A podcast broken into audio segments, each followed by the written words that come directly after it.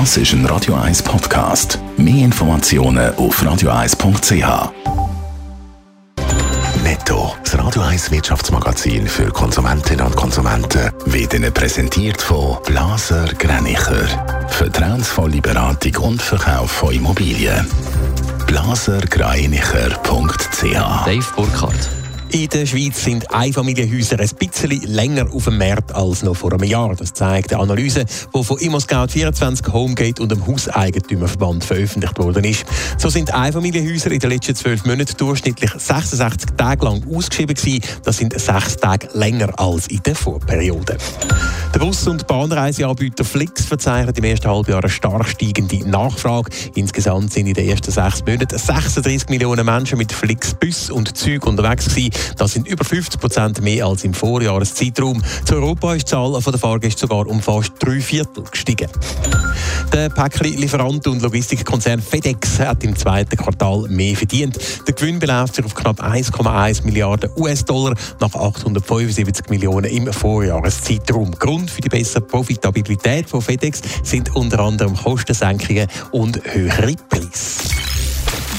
Heute Morgen entscheidet die Schweizerische Nationalbank SMB über eine weitere Anhebung vom Leitzins. Dave Burkhardt, alles andere als ein weiterer Zinsschritt von der SMB wäre eine Überraschung.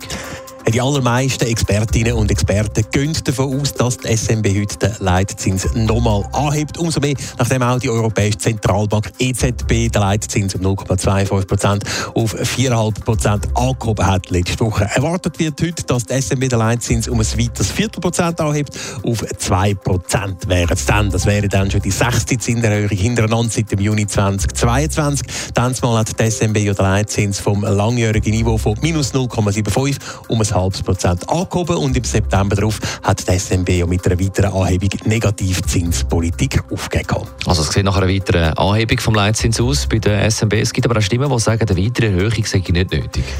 Die gibt es. So hat zum Beispiel der Inflationsdruck in der Schweiz nicht zuletzt wegen der Aufwertung vom Schweizer Franken angelassen, sagen zum Beispiel die Ökonomen von der Bank Big Debt gegenüber dem Cash. Und auch die Leistung von der Schweizer Wirtschaft hat zuletzt nachgegeben. Außerdem liegt die erwartete Jahresteuerung mittlerweile bei 1,6 Prozent und damit im Rahmen von der angestrebten Preisstabilität von der SMB, die ja zwischen 0 und 2 Prozent liegt. Aber eben, eine Mehrheit der Ökonominnen und Ökonomen rechnet mit einem weiteren Zinsschritt. Die SMB selber die dürfte in einer Stunde über ihren Entscheid informieren. Netto, das Radio 1 Wirtschaftsmagazin für Konsumentinnen und Konsumenten.